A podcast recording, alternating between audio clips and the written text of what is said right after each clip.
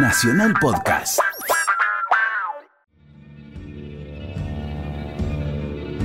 Ernesto Sábato dice que hubo un tango antes de Astor Piazzolla y después de Astor Piazzolla y que la música de Astor Piazzolla tiene los ojos, la nariz y la boca de su abuelo el tango.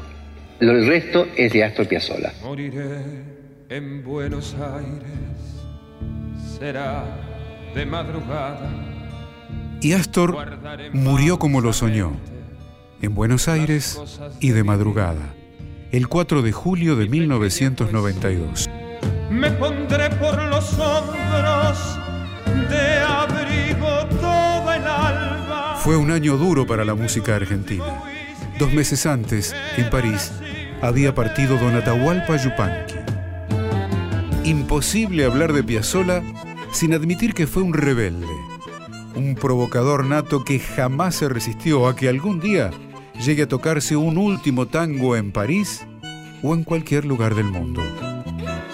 Lamentablemente, en esa época, en el 39 o en el 40, en la Argentina se puede cambiar todo menos el tango. Era como convertirse a otra religión. De ser cristiano me hubiera pasado al budismo o a ser musulmán. El tango no debía cambiarse, tenía que quedar siempre dentro de ese estilo 1940 y no evolucionar. Yo tuve la feliz idea de cambiarlo y desde 1940 he tenido todos los problemas más tremendos en mi vida por querer cambiar, por querer evolucionar en una música popular que se llama el tango.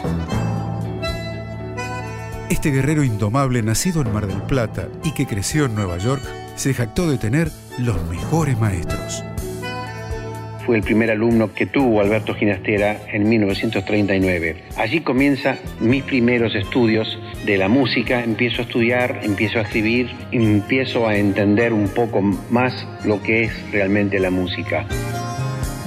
Después de haber estudiado seis años con Alberto Ginastera, fui a estudiar un año con la Nadia Boulangera a París me fui con sinfonías y conciertos para piano y obras sinfónicas de todo tipo.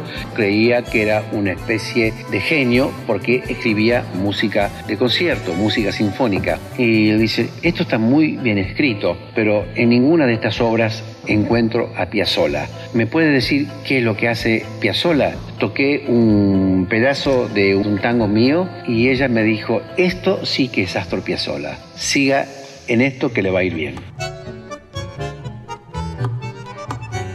En su adolescencia neoyorquina, conoció a Carlos Gardel y surgió entre ambos una larga amistad que derivó incluso en la fugaz participación del músico como actor en la película El día que me quieras, interpretando a un canillita.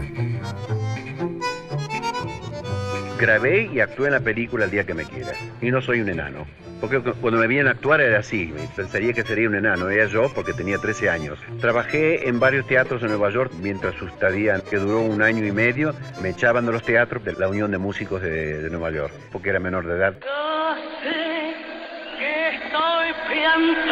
Año 1969. En el Luna Park se realizaba el Festival de la Danza y la Canción. Astor Piazzolla le ponía música a Balada para un Loco, escrita por Horacio Ferrer. La cantó Amelita Baltar y allí cambió la historia.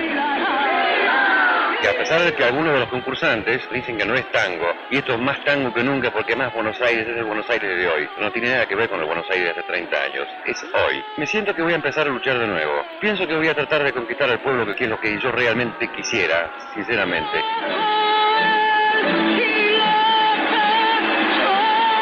La Guardia Vieja no le perdonó haber roto con el 2x4. Cuando en los años 50 y 60 los tangueros que lo consideraban el asesino del tango decretaron que sus composiciones no eran tango, Piazzolla respondió con una definición contundente. La mía es música contemporánea de Buenos Aires. Yo soy argentino y yo creo que mi música tiene que ser argentina, tiene que tener perfume a mi tierra. Y yo creo que eso es lo que estoy respetando yo. En Argentina siempre me lo han dicho, mi música es Buenos Aires. Y su música conquistó al mundo. Lo aplaudieron en los escenarios más prestigiosos. El día que deja de divertirme escribir música, creo que ese día ya será el último. Fue una producción de contenidos. Radio Nacional.